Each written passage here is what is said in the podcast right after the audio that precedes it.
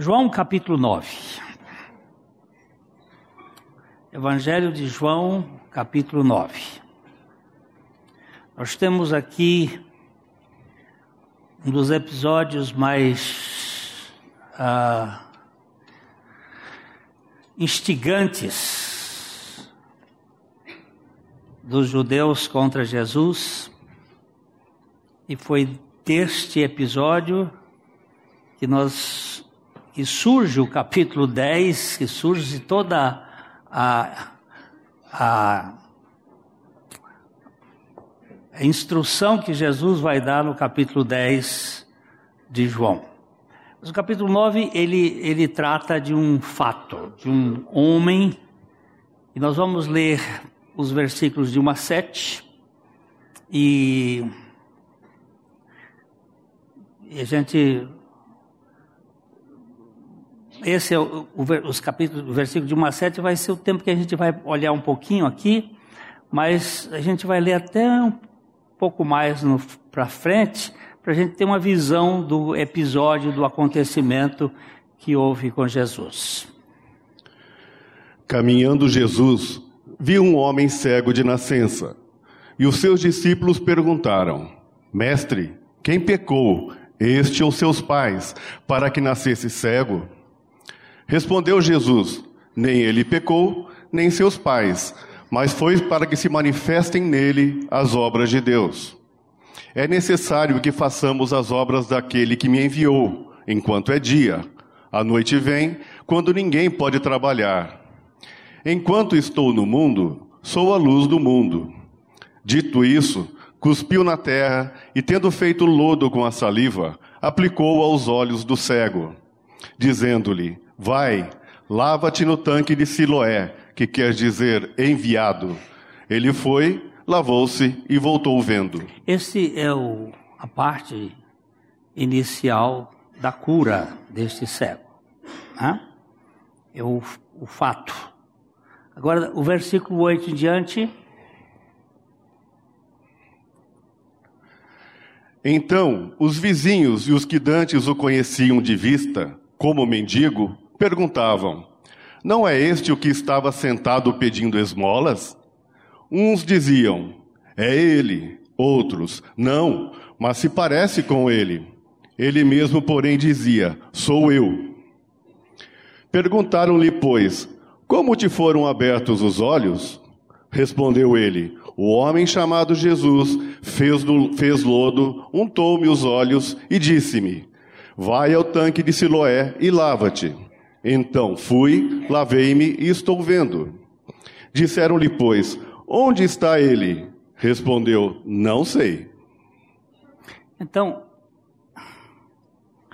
aqui nós vemos o outro lado da vizinhança, ao observar o fato, a curiosidade. Como é que você teve essa visão? E um pouquinho mais para baixo começa a discussão teológica dos fariseus. Levaram, pois, aos fariseus o que dantes fora cego. E era sábado, o dia em que Jesus fez o lodo e lhe abriu os olhos. Aí você vai ver por que, que é o problema. Jesus vai mexer num assunto que não era para mexer. Era sábado. Pronto. Isso não pode fazer. Não pode curar uma pessoa no sábado. Não se pode trabalhar no sábado.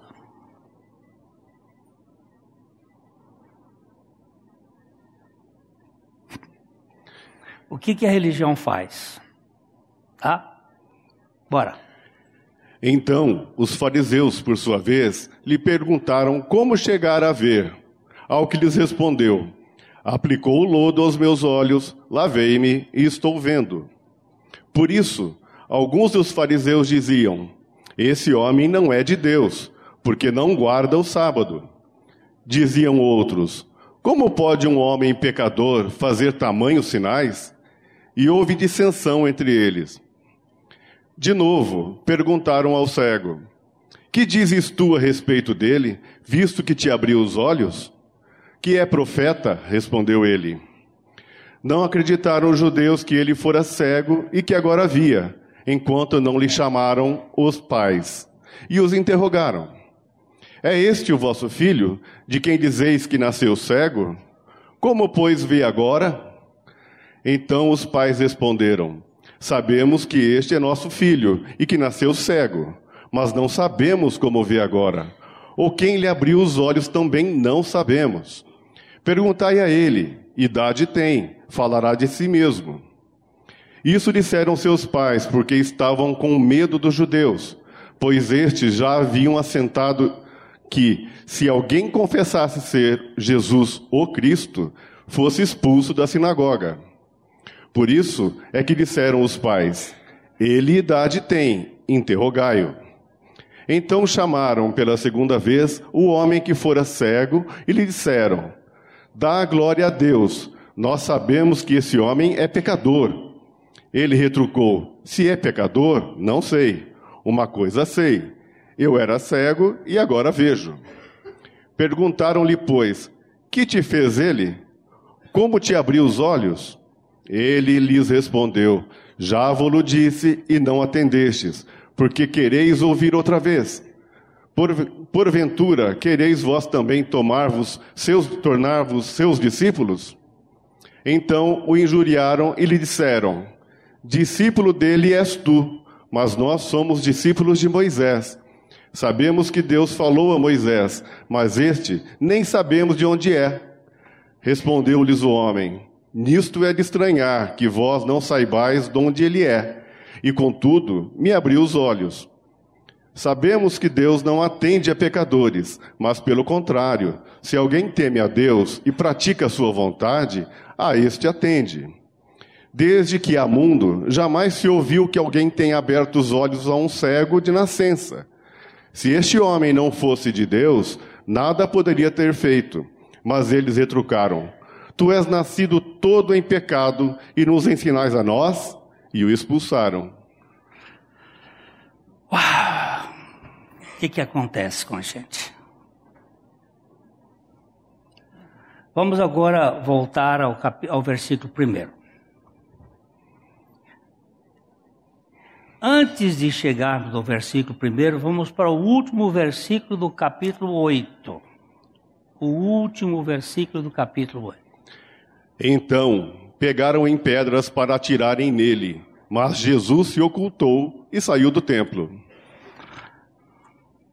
Quando Jesus disse eu sou, que é o versículo anterior, o versículo, ele diz assim: Em verdade, em verdade te vos digo, antes que Abraão existisse, eu sou. Isso causou uma revolta muito grande nos judeus, porque Jesus estava se afirmando ser o Messias. E eles apanharam pedras para apedrejar Jesus, e Jesus se ocultou deles e saiu do templo. Agora vamos subir para o versículo primeiro.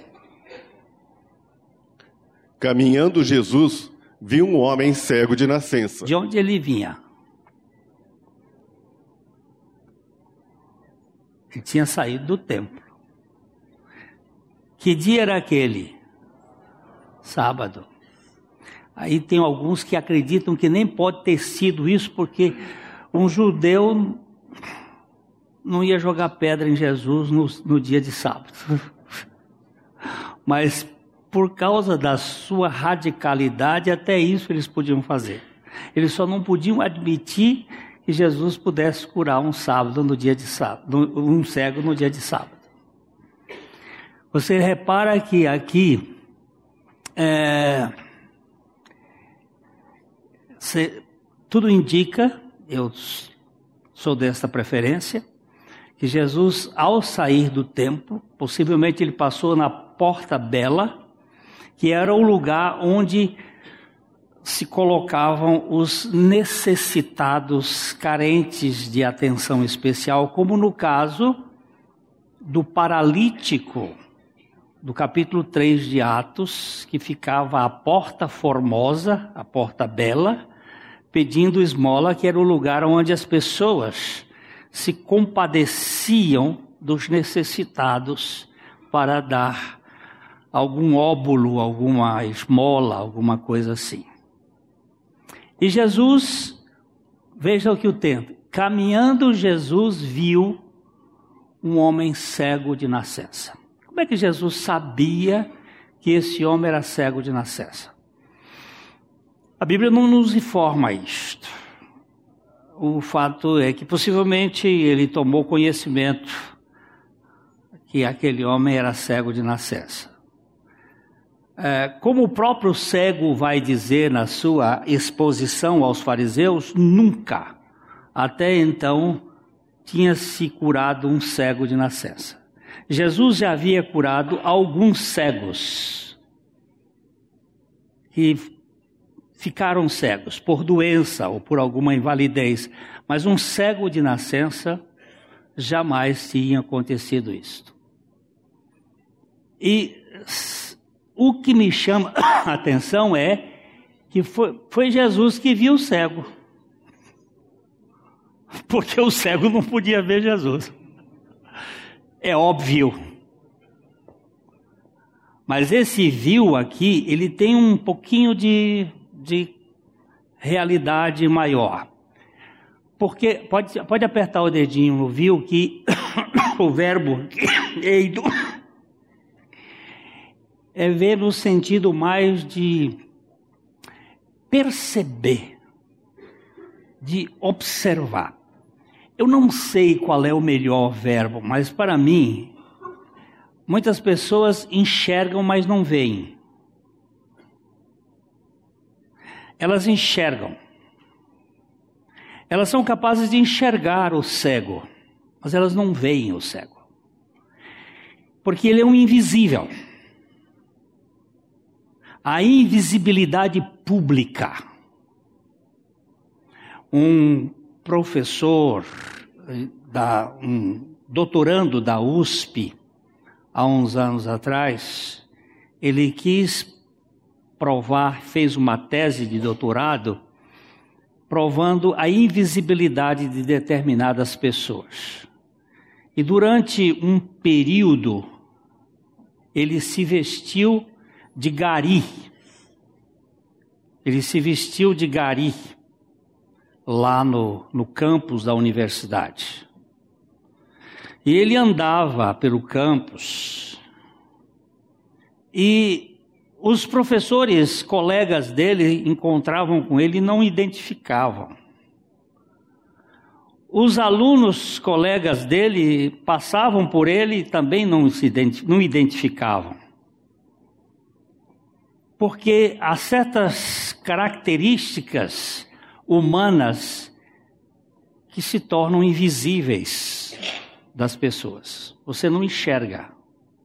Você pode, você pode até enxergar, mas não vê. Não leva em consideração. Ele é uma pessoa invisível. E ele diz que ele era também invisível para os garis verdadeiros garis. Quando ele sentava na hora do almoço no grupo dos garis, eles ficavam olhando para ele e achavam que ele não fazia parte do grupo deles por causa dos modos, que ele não tinha os mesmos modos que os garis normais tinham. Ele disse: Eu era rejeitado por aqueles professores e, e colegas de doutorado, e também era rejeitado pelos próprios garis. Eu, eles não me viam como gari. Aquele cego era um cego marginalizado. Além de cego, o que ele recebia era alguma complacência de piedade forçada. É aquela chamada culpa do, do doador. Eu tenho um benefício, mas eu vou dar um, um, um óbulo para ele, porque eu quero sair como um benfeitor. Existe um estudo da Universidade de Harvard de que doadores de grandes prédios nos Estados Unidos o fazem por culpa de suas próprias riquezas, não por bondade. Mas é que eles ficaram tão ricos e têm tanto que se sentem como que forçados a doar alguma coisa para não tanto beneficiar, mas para também se promover por trás daquela doação. É bem interessante essa atitude dos nós da nossa raça. Mas aqui Jesus viu viu um homem. Ele não viu um mendigo. Ele não viu uma pessoa defeituosa apenas. Ele viu um homem. E este homem era cego desde o nascimento. Um cego congênito. Cegueira congênita. E aqui começa um problema. Os discípulos de Jesus logo perguntaram: Mestre, quem pecou? Ele virou agora produto de laboratório teológico. Quem pecou?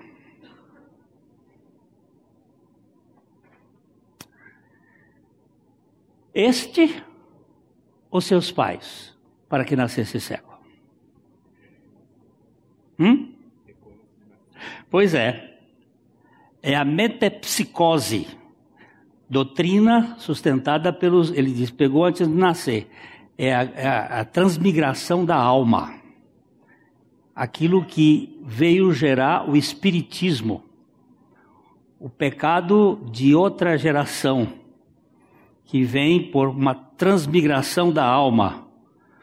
Que já era muito utilizada pelos pensamentos pré-socráticos na Grécia e que alguns rabinos criam que as pessoas elas podiam pecar no ventre. Eles acreditavam inclusive que Esaú tentou matar Jacó no ventre. Não sei com que arma ele fez isso, mas eles realmente eles já se digladiavam no ventre, porque os, a, a, quando Rebeca percebeu que na barriga dela tinha uma, uma revolução, uma guerra, que é exatamente a guerra mundial, é a guerra entre os árabes e judeus, ela já estava se processando na barriga da moça. E ela ficou apavorada e, e orando ao Senhor e disse: Não, são duas nações que estão aí no ventre se digladiando. E os rabinos achavam que é verdade, que a pessoa podia pecar no ventre. Essa é a segunda opção, ou por uma transmigração da alma, ou por uma. E eles aqui estavam agora fazendo as perquirições, as indagações. Quem pecou? Este ou seus pais? Porque lá no livro de Êxodo, vamos dar uma olhadinha no livro de Êxodo, o versículo 4 e 5.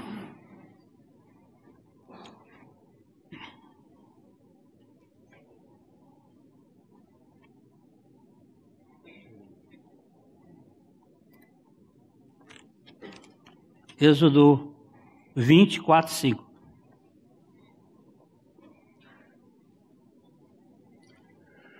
Não farás para ti imagem de escultura nem semelhança alguma do que há em cima dos céus, nem embaixo da terra, nem nas águas debaixo da terra. Não as adorarás, nem lhes dará culto, porque eu sou o Senhor, teu Deus, Deus zeloso, que visito a iniquidade dos pais nos filhos até a terceira e quarta geração daqueles que me aborrecem. Aqui você vê que, nesse sentido, os pais cometeram alguma iniquidade e os filhos sofrem consequências disso. Não é difícil a gente observar isso hoje, por exemplo, num, numa doença de sífilis. Quando o pai adquire essa doença, ele pode transmitir a sua, a sua genética, primeira e segunda, e lá, lá se vai. Ou uma talidomida, que a mãe toma uma medicação e a criança nasce como consequência disso. Então, os discípulos estavam informados de que poderia haver tanto o pecado dele como o pecado dos seus pais. Além de que, eles também aceitavam que o pecado de Adão é o causador de toda a forma de enfermidade no mundo. Mas eles não, não abordaram isso aqui. Porque nós não teríamos doença se não tivéssemos pecado. Nós não iríamos morrer se não fosse o pecado. Porque, segundo a Bíblia, o pecado entrou por um homem e pelo pecado entrou a morte, e a morte passou a todos os homens, porque todos pecaram. Antes do dilúvio, a humanidade tinha uma vida mais, mais longa. Havia uma, uma longevidade maior. Mas o que viveu mais, viveu 969 anos, que foi Matusalém. E pelas minhas contas, ele morreu no dia do dilúvio. No ano do dilúvio. Eu acho que ele morreu afogado. E sabe por quê? Porque ele não creu no neto, que pregava que havia uma destruição. Agora, Deus colocou um tempo de validade para o ser humano.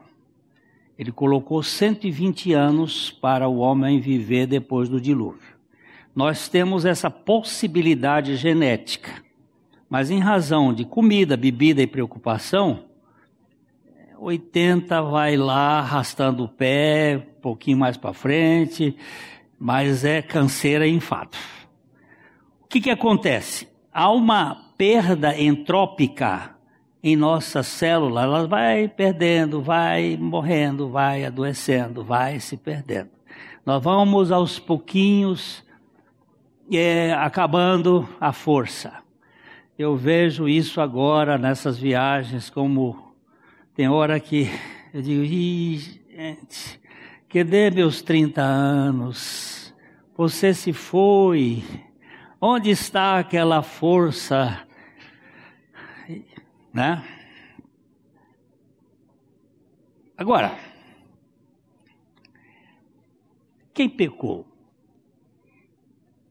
este ou seus pais, para que nascesse cego. Tem muita gente que acha que o sofrimento é sinal de pecado.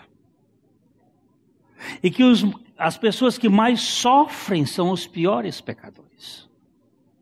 Nós tínhamos uma pessoa, uma senhora aqui na nossa comunidade, que para ela o sofrimento era inequívoco fato de que a pessoa estava em pecado. Pastor Maurício ainda fez referência que nem sempre Deus cura, porque às vezes na enfermidade Deus salva. Aquela enfermidade é benéfica. Mas nós temos aí o problema. Sofrimento faz parte da humanidade caída. Mas nem todo o sofrimento é fruto de pecado pessoal ou dos pais. É consequência de uma genética, às vezes, adoecida, sofrida, é, magoada por várias coisas, ou de outras realidades. Agora, quem pecou? Estes ou seus pais para que nascesse cego? A resposta de Jesus é muito específica. Nem estes, nem ele pecou, nem seus pais pecaram para que isto acontecesse. Mas foi para que se manifestassem nele as obras de Deus. Eu sou assim um pouco é, tendente a saber que este homem é um, o único cego de nascença curado na Bíblia e que ele foi escolhido para um propósito daquilo que Jesus Cristo veio fazer. Para que se manifestassem nele as obras de Deus. Ah, eu quero saber, de fato, o que são as obras de Deus. Em João capítulo 6, versos 28 e 29, os judeus estavam perguntando a Jesus como é que eles podiam fazer para cumprir ou fazer as obras de Deus. Vamos ver aqui. Dirigiram-se, pois, a ele, perguntando: que faremos para realizar as obras de Deus? Respondeu-lhes Jesus: A obra de Deus é esta, que creiais naquele que por ele foi enviado. Guarde bem este termo enviado aqui, porque nós vamos precisar dele lá, no outro texto. É... As obras, eles perguntaram as obras de Deus e Jesus respondeu: a obra de Deus é esta, que creais. Jesus foi um homem de fé. Jesus era o filho do homem. Cristo, o filho de Deus. Cristo Jesus é o Filho de Deus encarnado no Filho do Homem. As duas naturezas estão bem claras. Jesus viveu pela fé. A Bíblia vai nos dizer que ele é o autor e ele é o consumador da nossa fé. Jesus foi uma pessoa que andou pela fé. Vamos dar dois textos, Lucas, perdão, João capítulo 5, verso 19 e João 5, 30. João, em... João 5, 19. Então lhes falou Jesus: Em verdade, em verdade vos digo, que o filho nada pode fazer de si mesmo, senão somente aquilo que vir fazer o Pai. Porque tudo que este fizer, o filho também semelhantemente o faz. Presta atenção aqui nesse texto que ele está dizendo que o filho nada pode fazer de si mesmo senão somente aquilo que vir fazer o pai. O que, que é fé?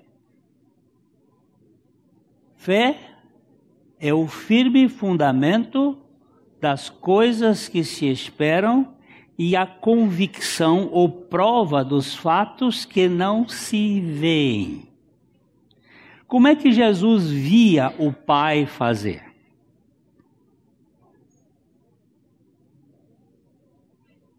Como é que Jesus via o Pai fazer? Da mesma maneira que nós vemos o Pai fazer, pela fé. Por que que foi dada uma palavra por que, que há uma Bíblia? Por que, que há as Escrituras? Tudo quanto foi escrito, diz-nos o apóstolo Paulo, para o nosso ensino foi escrito, para que, por meio das Escrituras, nós possamos ter esperança. Não há fé sem a palavra de Deus, porque a fé vem pelo ouvir e o ouvir da palavra de Deus. Jesus era um homem de fé, que cria, ele cria. Ele realizou todas as suas obras dependendo do Pai, a não ser que o texto esteja dizendo outra coisa que eu não possa perceber. Mas em verdade, em verdade vos digo que o filho nada pode fazer de si mesmo, senão somente aquilo que vi fazer o pai. Porque tudo que este fizer, o filho semelhantemente o faz. E o verso 30 desse mesmo capítulo, ele vai reforçar essa ideia da sua vontade estar debaixo da vontade do Pai. Eu nada posso fazer de mim mesmo. Na forma porque ouço, julgo. O meu juízo é justo, porque não procuro a minha própria vontade, e sim a daquele que me enviou. Então, a obra de Deus ela é executada pela fé. As obras de Deus não são o muque de Caim, mas sim a fé de Abel. Crer naquilo que Deus está estabelecendo, por meio da Sua palavra. Voltando para lá, para o capítulo 9 de, de João, nós temos ali Jesus dizendo: ah, é nessa. Mas foi para que se manifestasse nele as obras de Deus. E em seguida é necessário que façamos as obras daquele que me enviou enquanto é dia. A noite vem quando ninguém pode trabalhar. Esta tradução bíblica é feita em cima de um manuscrito cuja a, a, o verbo aparece no plural. Porém, existem outros manuscritos e que me fortalece entender, por um lado, que eu vou aqui pedir que me coloque, por exemplo, a Bíblia, a, a Bíblia revista e corrigida. Vê se você acha aí. Revista e corrigida do verso 4. que Jesus diz, e eu prefiro esta versão, que também é a versão fiel, ele diz assim: Convém, convém que eu faça as obras daquele que me enviou, enquanto é dia. A noite vem quando alguém pode trabalhar. Ninguém. Ninguém pode trabalhar. É, convém que eu faça. Ainda que eu vou ganhar um pouquinho com a outra, que façamos, e eu também gosto daquele lado que eu também tenho que fazer enquanto é dia, eu creio que ali Jesus estava falando assim: olha, o meu dia está chegando ao fim, eu vou chegar numa noite, eu já não vou poder mais trabalhar. Dia e noite representando vida e morte. Convém que eu faça as obras daquele que me enviou enquanto é dia. Porque a noite vem quando ninguém pode, mais trabalhar. Ninguém louva a Deus depois da morte. Só depois que recebermos o corpo glorificado. Não há louvor, pelo menos a Bíblia fala isto. E nós estamos aqui diante é, de um fato. É, é necessário que eu faça as obras daquele que me enviou enquanto é dia, a noite vem, quando ninguém mais pode trabalhar. Eu considero que a obra de Jesus terminou no nas tuas mãos entrego o meu espírito. Quando ele disse anteriormente, tudo está consumado, e em seguida ele disse, nas tuas mãos entrego o meu espírito. Ali na cruz cessou o ministério redentivo de Jesus Cristo. Porque a ressurreição não foi feita por ele, a ressurreição foi feita pelo Pai e pelo Espírito. Ele foi ressuscitado dentre os mortos. Qualquer tradução que diga que Jesus ressuscitou dentre os mortos está dependendo de uma melhor acuidade. porque ele foi ressuscitado dentre os mortos. A Trindade estava trabalhando na redenção do mundo. E Jesus então diz que ele precisava trabalhar enquanto era dia. Vocês se lembram que na cruz houve trevas, do meio-dia às três horas da tarde. Trevas totais. Fenômeno este que nenhum astrônomo pode explicar, a não ser que a cortina do céu cobriu o sol. Por isso que ve o velho hino diz: Rude cruz se erigia, se erigiu, dela o dia fugiu, revelando vergonha e pavor. Aquela cruz foi exatamente o ponto em que o universo foi marcado por três horas, não existe nenhum eclipse que dê esse tempo. Três horas de escuridão. O Senhor, a luz do mundo, estava sendo apagada por causa dos meus pecados. Ele estava dando tudo que tinha feito para me libertar de mim mesmo porque eu sou a causa da minha infelicidade. Se as coisas não estão bem, não são os outros que as fazem não ir bem, é a minha reação diante desta realidade. Porque eu vejo um Saulo, um Paulo e um Silas, depois de uma bela surra, estarem dentro de uma masmorra, louvando a Deus à meia-noite, alguma coisa sobrenatural estava acontecendo na vida desses caras.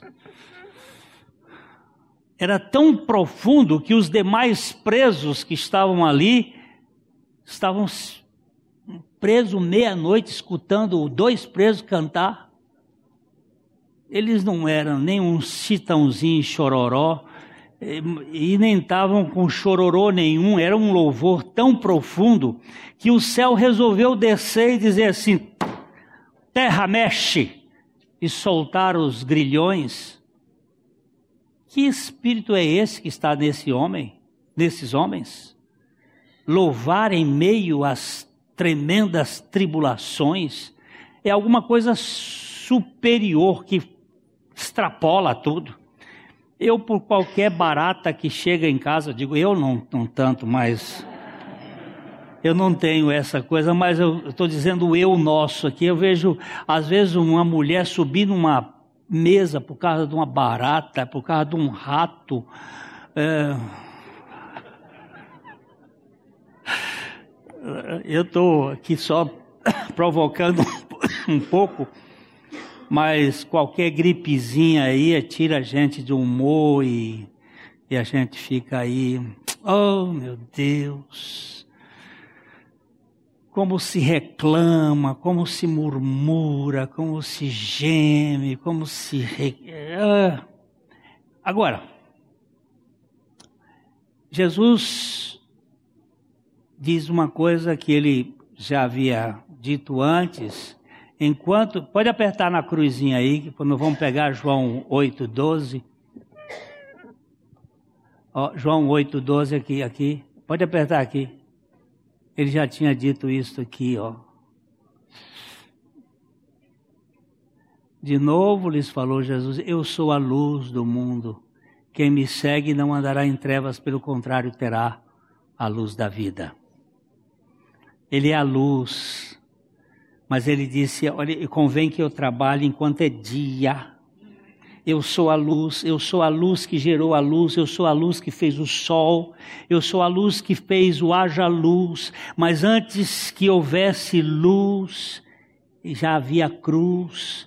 Ele foi o cordeiro imolado antes da fundação do mundo para libertar uma raça que estava dentro do projeto de Deus de ser criada, e essa raça iria cair, e ele iria salvar esta raça, mas ele teria que passar pelo invólucro da encarnação, ele teria que ir por uma cruz, ele teria que morrer uma morte que não era dele, para nos tirar as algemas de nosso ego, de nossa soberba, de nossa arrogância e nos libertar de nós mesmos. Que coisa fora de série. Que Deus é este? Vamos voltar lá?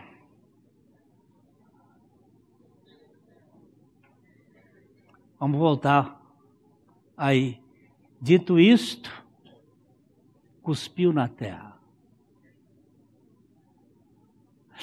Na sexta-feira, no sexto dia da criação,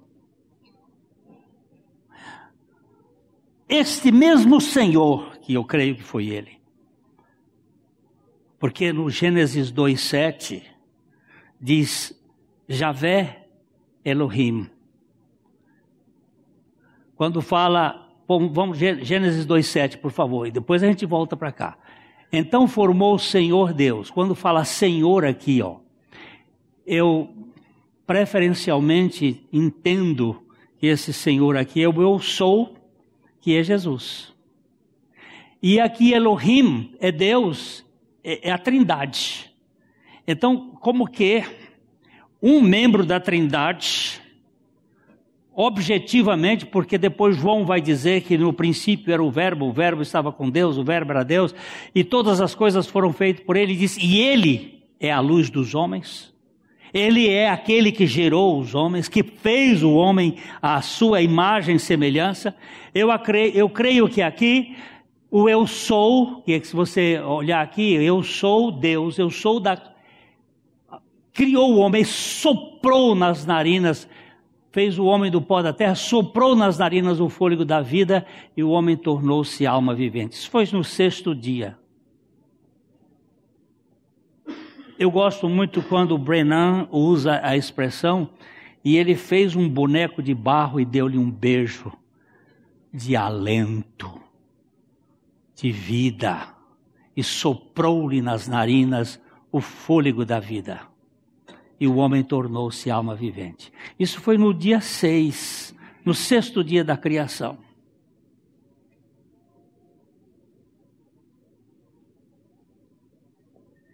Agora Jesus no sétimo dia, no dia do descanso, ele cospe no chão. Ele põe a saliva de Deus na terra e faz unguento, mais precioso do que o de Gileade, o unguento celestial, terra misturada com saliva divina. É o colírio que vai dar vista ao cego. E ele abaixa e unta os olhos do cego com as suas mãos um homem que não era visto, era só enxergado. Agora Jesus o vê e se compadece dele para dar aquilo que ele nunca teve: visão.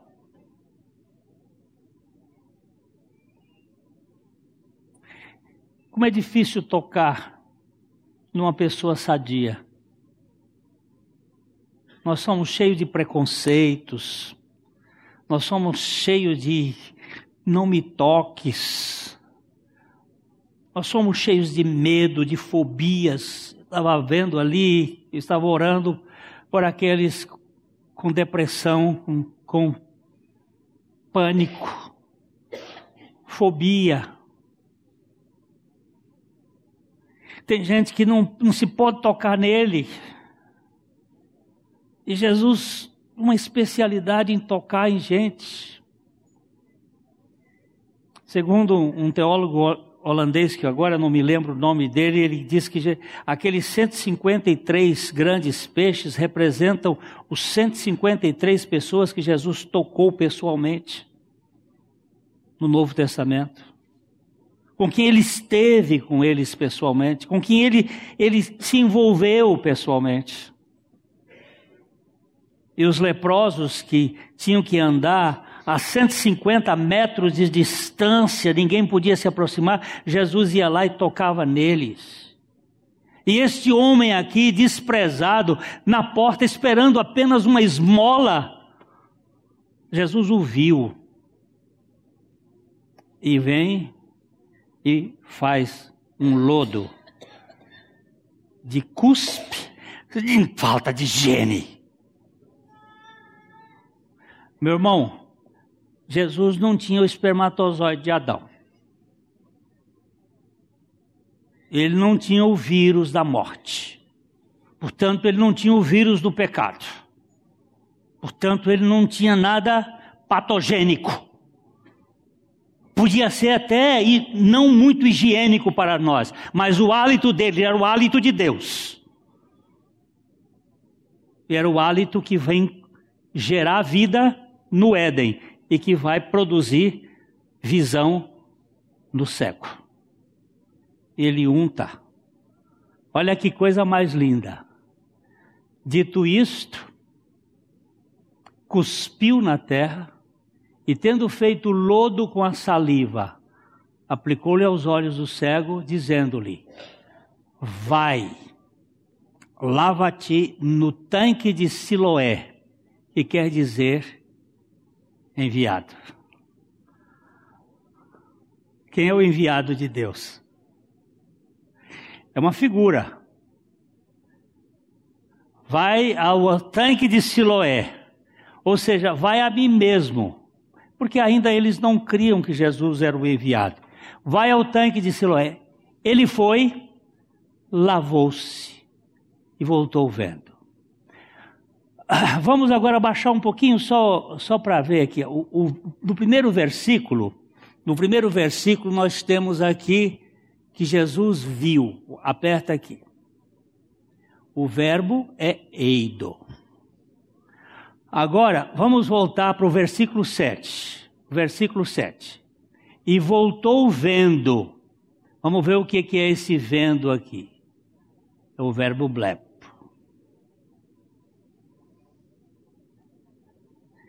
Jesus ouviu além do enxergar. Esse aqui é mais blepo, é mais enxergar. Sentido. Mas Jesus o viu, o viu como um homem, o viu como um homem invisível para os outros, o viu como um homem sem qualquer suporte, e ele se coloca dizendo: é, Eu preciso fazer a obra daquele que me enviou enquanto é dia. Eu preciso cuidar desse homem. Eu preciso dar visão a este homem. Mas a visão que ele dá ainda não é a visão espiritual, é a visão física. Porque esse homem depois, logo em seguida, não sabia quem era Jesus. Quem é ele? Não sei. Depois é que ele vai conhecer Jesus. Mas aqui você percebe que precisa ter etapas. Este homem teve uma coisa interessante. Ele ele nunca tinha visto, ouvido falar de Jesus. Ele não, não tinha visão. E ele foi. Eu acredito. Ah, Hendrickson, um grande expositor bíblico, diz que é, pode ser que ele conhecesse tão bem Jerusalém que ele foi com o bastãozinho dele até Siloé. Pode ser. Mas ele diz assim: Eu creio que alguém o levou. E esse alguém pode ser você. Ou seja, você também pode levar o cego aonde Jesus mandou. O Hendricks é muito preciso nas exposições dele. Eu gosto de ver, pensar o seguinte: ele foi, a Bíblia não diz com quem, foi e lavou-se. Porque Jesus vai e lava-se. Meu irmão, minha irmã, quando a Bíblia mandar você fazer uma coisa, faça. Não discuta. Porque a Bíblia não vai mandar, o Senhor não vai mandar você fazer uma coisa que seja impossível de acontecer, que seja incoerente. Eu ainda estava me referindo ontem, ou foi hoje de manhã, eu já nem sei mais, cabeça de velho não se confia. Mas que os, o, quando Jesus curou, quando Jesus é, fez o, o milagre da, das bodas de Caná, esse milagre aconteceu. Ele disse para os serventes: ponha água nas talhas. Eles puseram. Depois ele disse: tirai-a. Tirai a água. Eles tiraram. E eles tiraram água. Porque o texto bíblico diz assim: quando o, o mestre Sala tomou e disse Shihá. Shihá ou Sihá, porque só tinha essa cepa em Israel naquele tempo, não tinha Merlot, não tinha, não tinha, hein? Malbec, não tinha Cabernet, só tinha Sirá. Ele tomou Sirá ano ano 5. Nascido? Um pouquinho ano. Oh, que coisa mais maravilhosa! Como é que pode ter isso? Se bem que sabiam os serventes que haviam tirado água. Não foi tirado o vinho, eles tiraram água. O milagre aconteceu com a fé dos serventes. Quando Deus lhe der uma ordem, queridinho, perdoe o seu inimigo. Mas eu não consigo! Diga, eu não creio que essa ordem é minha, porque não diga eu não consigo. Se ele está mandando é para você perdoar. Perdoe sua sogra. Ah, não, senhor, eu perdoo qualquer pessoa, menos minha sogra. O senhor me dá. É, é assim que a gente usa, usa subterfúgios. Aí quer ser cristão. Esse cego, eu, eu acho que ele, ele não sabia quem era Jesus direito, ele, mas ele era cego. O bichinho estava ali sofrendo. Vai e lava-te no tanque de Siloé. Ele foi, lavou-se e voltou vendo. Só até para terminar o nosso estudo hoje, eu queria citar é, Isaías 61, 1 e 2. Esse texto que é um, uma profecia. O Espírito do Senhor Deus está sobre mim porque o Senhor me ungiu para pregar boas novas aos quebrantados. Enviou-me a curar os quebrantados de coração, a proclamar libertação aos, aos cativos e a pôr em liberdade os algemados, a apregoar o ano aceitável do Senhor e o dia da vingança do nosso Deus, a consolar todos os que choram. Agora, ah, vamos voltar aqui Vamos apertar aqui, vamos apertar. O, o Espírito do Senhor está sobre mim, porque me ungiu para pregar boas obras, enviou-me a curar os quebrantados de coração, a proclamar libertação aos cativos e a pôr em liberdade os algemados.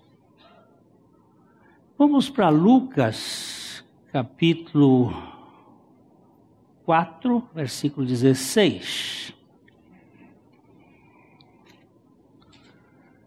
Indo para Nazaré, onde fora criado, entrou num sábado na sinagoga, segundo o seu costume, e levantou-se para ler. Pode, pode, pode. Então lhe deram o livro do profeta Isaías, e abrindo o livro, achou o lugar onde estava escrito: O Espírito do Senhor está sobre mim, pelo que me ungiu para evangelizar aos pobres enviou-me para proclamar libertação aos cativos e restauração da vista aos cegos, para pôr em liberdade os oprimidos e apregoar o ano aceitável do Senhor.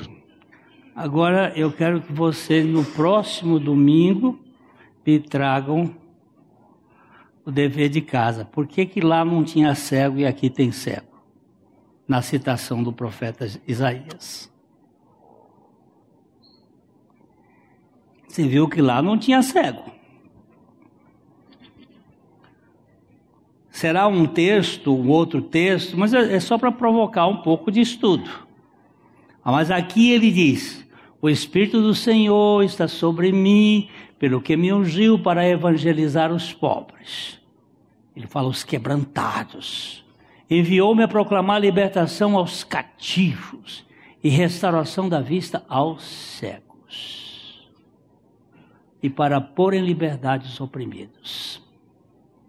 Interessante que ele corta a citação do versículo, ele corta, porque a outra parte é só na segunda vinda dele. Mas eu quero saber por que, que apareceu à vista aos cegos. Esse é o grande ministério de Jesus. Você já leu a Bíblia e não enxergou nada? Hein? Pastor Glenn, eu leio e não vejo nada. É, cego não vê. Por isso precisa cair as escamas dos olhos de Paulo.